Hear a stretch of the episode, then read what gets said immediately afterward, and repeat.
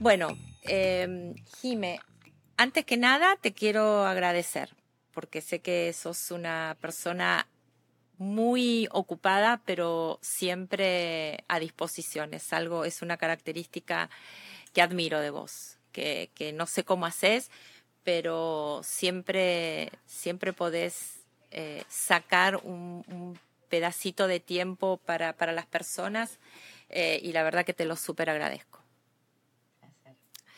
Y bueno, nada, Jimé, me gustaría que nos cuentes desde vos, desde, desde tu persona, eh, cuál es tu expertise. Yo sé que tenés mucho, sos life coach, coach ontológico, eh, sinergista, eh, decinos. Eh, lo, la, la, base de mi vida fue la psicología. Yo soy, digamos, psicóloga acá en Argentina. Eh, al principio fui muy psicoanalista y con una mirada muy lacaniana, mm. hasta que tuve mi primer ataque de pánico y eso, yo tenía creo que 26, y eso lo que hizo fue, eh, no, un poquito más, 28, que yo empiece con todo el mundo de la neurobiología. Con lo cual, si yo hoy tuviera que describirme en un lugar, yo soy una especialista en el dolor, tanto el dolor físico como psíquico. Eh, o sea, yo atiendo desde una persona con cáncer, alguien con una jaqueca, alguien con dolor de estómago o alguien que no puede ganar dinero o no tiene pareja, ¿no? Ahora, quizás eh, lo que a mí me, bueno, de hecho hice una, especial, una especialización en neurobiología, neuropsicoeducadora, esos son títulos, ¿no? No importan los títulos, los pueden ver todos en mi web, eso la verdad que es lo más fácil. Por más de esa energía, que sea maestra en esa energía, que use la técnica. Eh, yo creo que lo más, lo que más me caracteriza es que siempre consideré que la sanación era individual y que yo tenía que ocuparme de reconocer esa persona en su individualidad, ¿no? Entonces, ¿desde qué lugar podía hacerlo? Y ahí es donde en el año 2009, cuando me hago especialista en trauma psíquico y hago todo lo que son terapias avanzadas, EMDR y un montón de, de otras técnicas, porque el trauma es biológico y no es psicológico, eh, sentía que para poder ayudar a desarmar ese trauma, que estaba, eh, que si bien hay que hacer movimientos bien desde la neurobiología o desde la neurofisiología, donde yo tenía que pararme para hacer, para ayudar a esa persona era de, bueno, ¿quién es? Bueno, ¿quién es Andrea? ¿Cómo? Pero yo, ¿desde qué lugar voy a llevar a Andrea a quién tiene que ser? Entonces ahí es donde empecé mi camino y me formé en diseño humano, en claves genéticas y ahora acabo de terminar la formación en astrología. ¡Wow! Entonces, sí, también. Y el año que viene empiezo medicina. Eh, porque bueno, finalmente voy a ser neurobióloga. Yo necesito, o sea, por más de que me reciba a los 52, 53, no importa, pero dije, ahora Por los chicos ya está, son todos universitarios, ya nadie más me espera para cenar, es mi momento. Por supuesto. Entonces, creo que lo que hago es eso, soy especialista en el dolor y todo lo que estudio es para realmente conocer la individualidad de esa persona que estoy trabajando. En particular. En particular, exactamente. Y me, eh, me gustaría que hablemos un poquito de esta pandemia que es la ansiedad. Y me gustaría que me dieras tu mirada desde, desde todos estos ángulos ¿no? que, que, manejas. Porque quizás vos tengas alguna, alguna mirada particular sobre la ansiedad. Yo creo que la ansiedad en general se sabe y no se sabe, pero por lo, por lo general le tenemos miedo y yo creo que, que quizás hay una parte de la ansiedad que nos puede, nos puede abrir muchas puertas. Me gustaría, no sé, me gustaría que, que, que me cuentes desde tu lugar qué es la ansiedad. Pero antes, perdóname, quiero contarte que estoy tomando acá un, un, tecito de ayahuasca. La ayahuasca es una, te cuento que es una, una medicina, es una planta medicinal de Asia y África. Eh, y tiene um, una particularidad muy especial el ayahuasca, que es adaptógena eh, dentro, de, nuestro cuerpo. Pero además cumple con una función a nivel del sistema nervioso que ayuda a enfocar, a desinflamar el cerebro y también procesos inflamatorios del cuerpo. Baja el colesterol, el eh, LDL y también los triglicéridos y también sirve como fuente de, hierro. Así que si andamos necesitando algo de eso, te recomiendo un tecito de ayahuasca. Lo voy a probar. Mm, es amarguita, amarguita y picantita. Así que para el que no le gusta lo amargo, se le podría agregar un poquitito de, miel. Pero bueno. Sí, Jimé. Eh, creo que, el, eh, André, elegiste un tema que es, o sea, por lo menos para mí, ¿no? Es controversial, ¿no? Creo que estamos como en el, y esto lo hemos hablado varias veces cuando nos vimos, ¿no? Estamos en el momento en donde más acceso hay a la información, donde más acceso hay a todo tipo de información, no solamente, no estoy hablando de la religión, estoy hablando de la espiritualidad, de la ciencia, ¿no? Que van de la mano y quizás es el peor momento de la salud mental y emocional de los seres humanos en la Tierra, por decirlo, ¿no? Porque ahora que hay extraterrestres, según la NASA, vamos a decir solo en la Tierra, vamos a hablar de nosotros los que estamos acá. Em, entonces, yo creo que primero la ansiedad es como el estrés y es como tener ojos, ¿no? O sea, es parte de, o sea, está, está dentro de nuestro sistema, porque si la tenemos que ver desde el lado de la emoción, la ansiedad viene del miedo. Y el miedo es una emoción biológica. Si podríamos hacer un eje transversal, tenemos como dos bases, el miedo o el amor. ¿Sí? Dentro del amor ponemos la ternura, la gratitud y un montón de cosas, y dentro del miedo todas las otras que son un poco más incómodas, pero son emociones, no son estados de ánimo.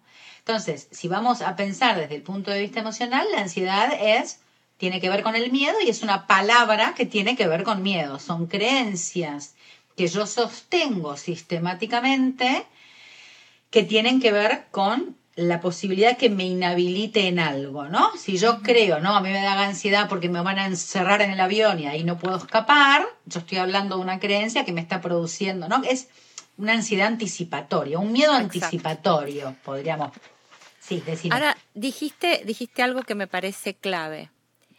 ¿Qué diferencia hay entre emoción y estado de ánimo? Y según tu criterio, ¿desde dónde se sustenta la ansiedad? ¿Desde el estado de ánimo o desde la emoción? Desde los dos. Ok. Eh, pero vamos a dejar eso ahí, no nos olvidemos de eso. la diferencia entre el estado de ánimo y la emoción es que la emoción es biológica y el estado de ánimo es una construcción psíquica. Ok. Si yo a mi emoción le pongo una palabra, porque un día me levanté y por biorritmo natural, porque hoy parece que hay que ser feliz y pleno todos los días, no, no, es, no. eso, no es un ser, un ser humano. Eh, si yo me levanto un día y no tengo ganas, y realmente tengo ganas de quedarme en la cama y qué sé yo, tomando un mate, si, si, y yo siento como esa sensación de de por ahí de desgano o inclusive de nostalgia porque estoy extrañando un familiar que se murió o porque uno, no sé, cuando era joven y tenía tal pie, no importa. Si yo a eso, le, todas las palabras que yo le pongo arriba de eso, uy, ahora estoy vieja y ahora se me fue el colágeno de la cara y ahora, claro, ahora que, que me quedé huérfana. Y, Todas esas palabras es lo que genera el estado de ánimo, es la música de fondo del cuerpo. El estado de ánimo no me prepara para la acción, la emoción sí. Yo necesito gestionar mis emociones para una acción. Si aparece un león, yo necesito gestionarme para atacarlo o huir. Sin embargo, yo el estado de ánimo es lo que es lo que realmente desde el punto de vista lingüístico puedo trabajar. Esas son las diferencias entre los dos. Ahora, la ansiedad puede tener de los dos lados. ¿Por qué? Porque una cosa es la ansiedad que yo puedo producir desde mi estado de ánimo y la ansiedad que yo puedo tener desde un tema biológico. Yo puedo estar atravesando un problema de tiroide y no darme cuenta, puedo estar atravesando un cáncer de páncreas, puedo estar atravesando un, em, un problema de, eh, de, de, glucosa y estar con ansiedad. Entonces, yo puedo ir a, hacer, a, terapia y decir, yo estoy con ansiedad, trabajar, trabajar, trabajar, y sin embargo hay algo de mi cuerpo que no está bien, somos seres químicos, y la, perdón por lo que voy a decir, pero cuando la biología se presenta es soberana. Totalmente, de acuerdo. Eh, y hay que, sí, hay que trabajar eh, ciencia y espiritualidad, pero cuando se presenta es soberana. Em, entonces ahí tenemos otro tipo de ansiedad que hay que descartar temas eh, digamos, enfermedad. Biológico, exactamente. ¿no? ¿no? O sea, vamos juntos, juntos, juntos. El psicólogo y el médico vamos juntos, siempre juntos. Em, el psiquiatra, bueno, lo que... Lo sí, sí. Eh, yo creo que es esta modalidad que la medicina poco a poco está integrando y es esto de trabajar en equipo, que yo no sé, ¿no? Pero el tema de las especialidades hizo también que la medicina se, se disgregue y que, y que no se pueda trabajar en equipo, no solo la medicina, sino todos los ámbitos de la, de la salud también. Y me parece que poco a poco estamos entendiendo y, tendiendo a este, a este tipo de, medicina mucho más eh, integrativa, ¿no? Eh, de poder integrar todos, todas nuestras áreas y todos nuestros eh, niveles que tenemos como seres humanos. Bueno, ahí tenemos un patrón, uno de los problemas más grandes de ansiedad que hoy tienen las personas, porque obviamente dentro del miedo está la incertidumbre, que cuando vos hoy caes en un centro de salud porque tenés un problema, te mandan al especialista de la uña y después tenés que ir con la especialista de la oreja y con el especialista de la ceja. Entonces vos ves a la gente totalmente desamparada. Tal cual. Entonces, obviamente, ¿cómo no va a tener incertidumbre, ansiedad y un estado general? A veces cuando aparece un paciente no sabes qué le está pasando, si está, si el desamparo o hay un trauma que se despertó. Entonces acá se le agrega otro, otro problema, que, digamos, otro, otro desencadenante de estados de ansiedad sostenidos en el tiempo. Que estos para mí son los que realmente hay una emergencia nacional para resolver. Mm. Porque este que yo voy a contar ahora, que humildemente es el que yo por ahí veo más cotidianamente en consultorio, en niños, en niños muy chiquitos, tiene que ver con, si nosotros vivimos en un estado de estrés muy grande, nuestro, todo por algo, por un montón de cuestiones internas y externas, nuestro, nuestro cerebro se emborracha de cortisol. Cortisol es el estrés. Está, emborrachado. Estamos emborrachados de estrés. Obviamente la forma que tiene de regular el cuerpo tiene que ver con o se enferma o genera una depresión junto con ansiedad. De hecho, las depresiones se trabajan Bien, el ataque de pánico. Van juntitas. Van juntitas de la mano. Sí, señora. Necesitamos ambos fármacos y ambos trabajos. Ahora, ¿qué es lo que pasa? Si yo cuando fui pequeña o adolescente viví una situación difícil, ejemplo, los chicos o la gente que vivió actualmente la pandemia, vamos a ver de acá cinco años, seis años qué pasa con la incertidumbre de quedarnos sin trabajo, con todo lo que, con no poder enterrar a un familiar muerto, etcétera. Si eso, en el momento en que yo lo vivo, mi sistema está débil, porque puede ser que no, estamos todo el tiempo resilientes. Por supuesto. En el momento que estamos altamente vulnerables, muy, muy humanizados, digamos. Si yo en ese momento hago un impacto en un lugar determinado del cerebro, es lo que generó el famoso trauma, ¿no? Psíquico, el trastorno de estrés postraumático. Eso genera síntomas. Entonces mi cuerpo vive en alertas de ansiedad. ¿Qué va a querer mi cuerpo? No vivir nada de lo que yo sentí, olí o escuché en aquel momento. Entonces, vivo pendiente y en alerta para evitar algo que ya pasó, pero que como mi cerebro es atemporal eh, para, el, trauma, siento que pasa todos los días. Entonces, tenemos muchas aristas. ¿Sí? Eh, y cada uno encuentra, y acá me parece que es como el secreto, de que hoy estamos yendo a un lugar de soberanía como individuos. ¿Qué es lo que a mí me hace bien? ¿Cómo yo puedo resolver esto? Y quizás a veces es un psicólogo, a veces es un coach, a veces es yoga o el té. Tal cual. Te, quería preguntar, dentro de, eh, la, o sea, de, la población de personas que, que atendés, según tu criterio, eh, ¿Cuán abiertas están las personas a poder recibir este tipo de información, pero específicamente el que tenga que ver con la propia responsabilidad? ¿Por qué te lo, a ver, ¿por qué te lo pregunto de esta forma? Porque muchas veces eh, este, este estado de ansiedad nos lleva siempre a culpar al entorno, a culpar, o sea, al trabajo, a la situación en la que estoy viviendo, a mi pareja, a mis hijos y demás. Y como recién estábamos hablando, tiene que ver con la propia gestión. Entonces, muchas veces eh, yo me pregunto, si bien tenemos toda esta información a nuestra disposición, pero todavía falta esto de responsabilizarnos de que esa información es para nosotros y no para cambiar al otro. ¿Tiene, ¿Esto tiene algo que ver con, eh, con los estados de ansiedad? ¿Pensás que esto puede ser así? El hecho de no poder, de no poder tomar la responsabilidad propia y siempre otorgársela al de afuera? Son niveles de entendimiento y el entendimiento tiene que ver con la conciencia. Nosotros somos entendedores compulsivos, salimos de cualquier curso, leímos cualquier libro que donde te dice que, por ejemplo, no eh, chupes ese chupetín que te trae acidez y salimos de leer ese libro o hacer ese curso o esa formación o esa terapia y no, no, le doy dos chupaditas total, no pasa nada. ¿Por qué? Porque ese es el primer nivel de entendimiento, queda todo acá. Queda todo acá. Somos sopladores de teoría. De hecho, está lleno la red de sopladores de teoría. Bien. Ahora, el segundo nivel de entendimiento es, bueno, ok, pará. O sea, yo estoy entendiendo algo de lo que está pasando y, por lo menos cuando le doy esa primera chupadita digo, yo sé que esto está mal, pero voy a hacer un trabajo para ver cuándo puedo dejar de darle el, el, primer lamido a ese chupetín. El tercer nivel de entendimiento es cuando lo dice cuerpo. Mm. Ahora, la mayoría de la gente se queda entre el 1 y el 2.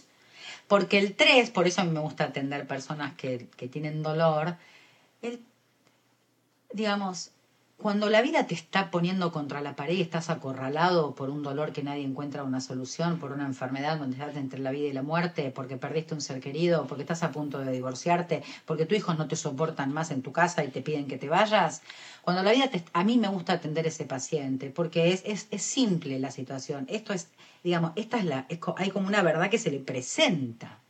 Ahora, ¿qué quiere hacer con ella? Yo no puedo, yo siempre pienso esto, ¿no? Yo no puedo hacer que, que vos, André, te saques sangre por mí.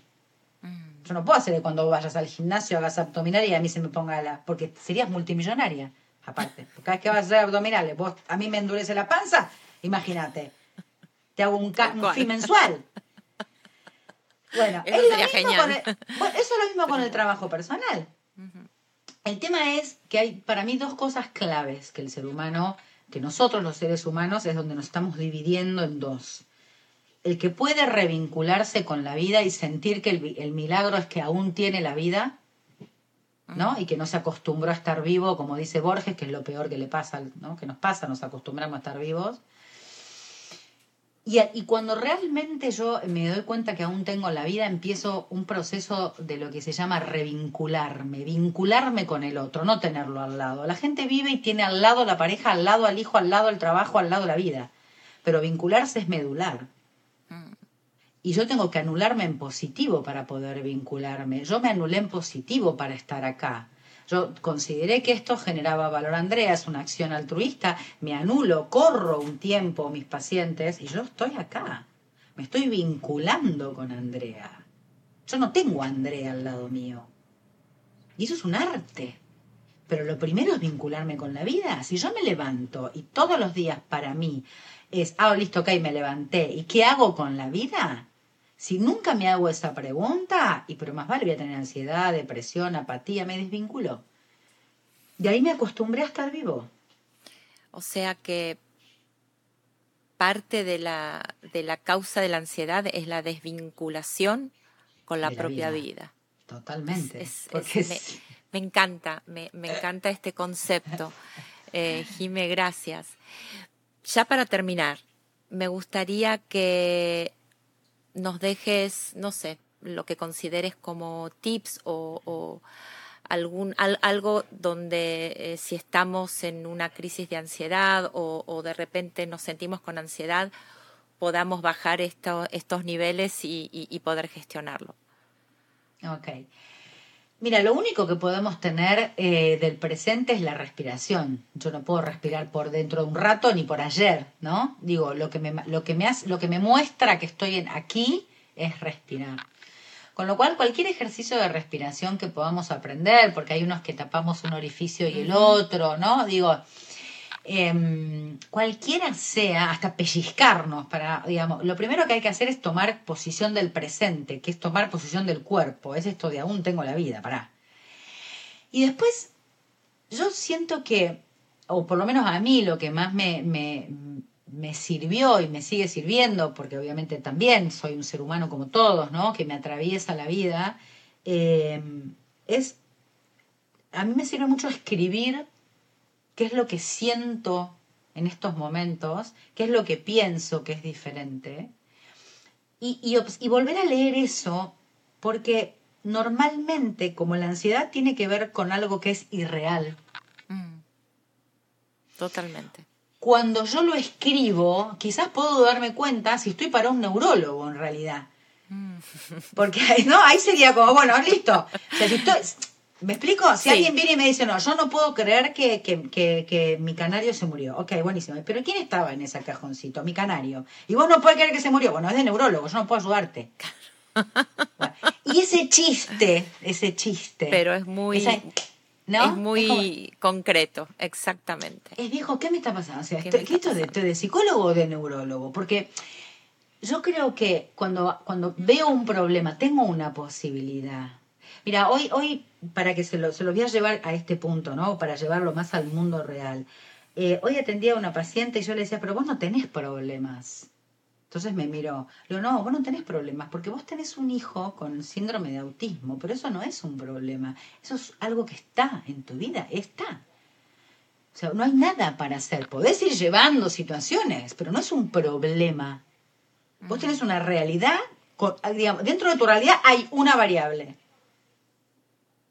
ponerle mirada a eso es como, bueno, pará. O sea, ¿dónde está mi, mi capacidad de, de, cambiar mi observador, mi punto de vista, no sé, mi forma de interpretar lo que está pasando? Es que ahí es, esa es la clave. Es la forma en la que, o la capacidad en la que nosotros podemos empezar a ver nuestra realidad desde diferentes ángulos, ¿no? Y vamos a encontrar de que lo que veíamos es limitado y que detrás de, de, eso que veíamos hay un montón de posibilidades y oportunidades que nos trae la misma situación y que si no nos abrimos a eso eh, va a seguir siendo doloroso. Yo creo que eh, eso forma parte también de la resiliencia, ¿no? la posibilidad o la capacidad, mejor dicho, de, de, intentar ver eh, la realidad desde diferentes aspectos. Yo creo que eso es fundamental y lo que estás diciendo es, es, fundamental. Y el tercer, la tercera recomendación para mí es no tener expectativas. Eh, eso es, es difícil, bueno, es muy difícil, lo sé, nos pasa a todos, pero yo creo que voy a, yo digo, bueno, no, no hay que tener expectativas, ya siento que es un mandato, me es re difícil, yo con Simena no me quiero atender, no estoy de acuerdo, ¿no? Porque la sanación realmente es espiritual después, en definitiva yo puedo tomar el mejor remedio del mundo, pero mi sanación es mi trabajo. Y Víctor Frank dice, eh, para mí una frase que, que, a mí me atraviesa el corazón y que creo que, que sería como mi tercer o mi única recomendación desde mi corazón a toda la audiencia es, él dice, no importaba lo que yo quería de la vida, sino entender lo que la vida necesitaba de mí. Y cuando yo me pongo en ese lugar, empiezo a confiar en, mi, en mi propio camino, en mi propio plan de alma, en mi propio plan de vida, digamos, ¿no? Y empiezo a entender que todo lo que me pasa es lo mejor que me puede pasar para mi evolución. O sea, ¿para qué me pasa lo que me pasa? Pero en, en, definitiva yo estoy al servicio de lo que la vida necesita de mí, porque aún tengo la vida. Así es. Así es. Eh, creo que es, para mí sería lo más. Lo último que acabo de decir, creo que sería la, la, la, receta más difícil y la más perfecta para que salga ese, esa tortilla babé que nos gusta a todos. Hermoso, hermoso cierre. eh, Jime, la verdad que tus, tus charlas son imperdibles, la verdad que eh, me encanta tu sabiduría, tu, tu, tu ritmo, tu frescura em, y por lo general todo ese amor que, que, le pones y te vuelvo a agradecer este, este, este tiempo eh, valioso que, que los, lo estás compartiendo con, con todos nosotros. Bueno, espero verte pronto. Sé que vas a estar acá en, en, Miami, que vas a dar un taller sanando la herida materna, ¿verdad? Claro, es conocer desde tu propia genética cuál es la herida con la que venimos. Hay seis heridas en el mundo que tenemos de parte de la abuela, bisabuela, todo el linaje materno, pero que se convierte en vocación de vida también. La misma herida es la que se convierte en vocación. Eh, Jime, ¿y cuándo vas a estar acá? ¿Cuándo va a ser eh, esto? Yo llego el primero de octubre hasta el 31. Estoy un mes entero atendiendo en Estados Unidos, en Miami. Y el taller va a ser el 21 de octubre, el sábado 21. Son 6-7 horas, vengan con ganas. Cerca de Collison en 5600. Ok.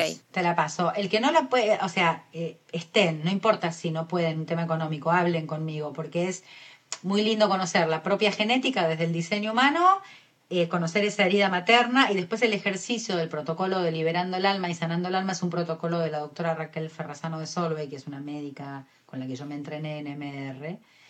Y es una, es una sanación muy poderosa. Nosotros, si nosotros sanamos a mamá, sanamos el dinero y la comida y, el vínculo con la vida, ¿no? Mm. mamá es el canal hacia la vida. O sea, yo para revincularme con la vida tengo que sanar a mamá. Yo voy a estar Entonces están invitadísimos desde todo mi corazón. Yo estoy, yo estoy. Ojalá que lo hagamos Acá en una las chicas también, todas están levantando la mano. Sí, Estamos todas ahí. Sí. Tenemos que sanar a mamá y dejarlas en paz. Así es. Bueno, Jimé. te quiero, André, gracias. también, es gracias. Hermosa, hermoso, todo, todo, toda la información que nos diste. Gracias. te quiero. Que estén muy bien. Feliz vida para todas. Igual. Nos vemos. Nos vemos. Chau, chau.